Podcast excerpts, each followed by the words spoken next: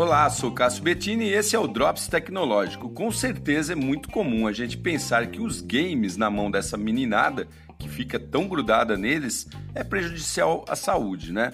E realmente pode ser, mas devemos considerar sempre aquela máxima que é a seguinte: tudo em excesso pode ser prejudicial e tudo que é pouco pode não ser suficiente. Bom, sobre os games, um estudo da Universidade do Estado da Geórgia, nos Estados Unidos, mostrou que jogadores de videogame possuem atividade cerebral aprimorada e melhor habilidade para tomada de decisões.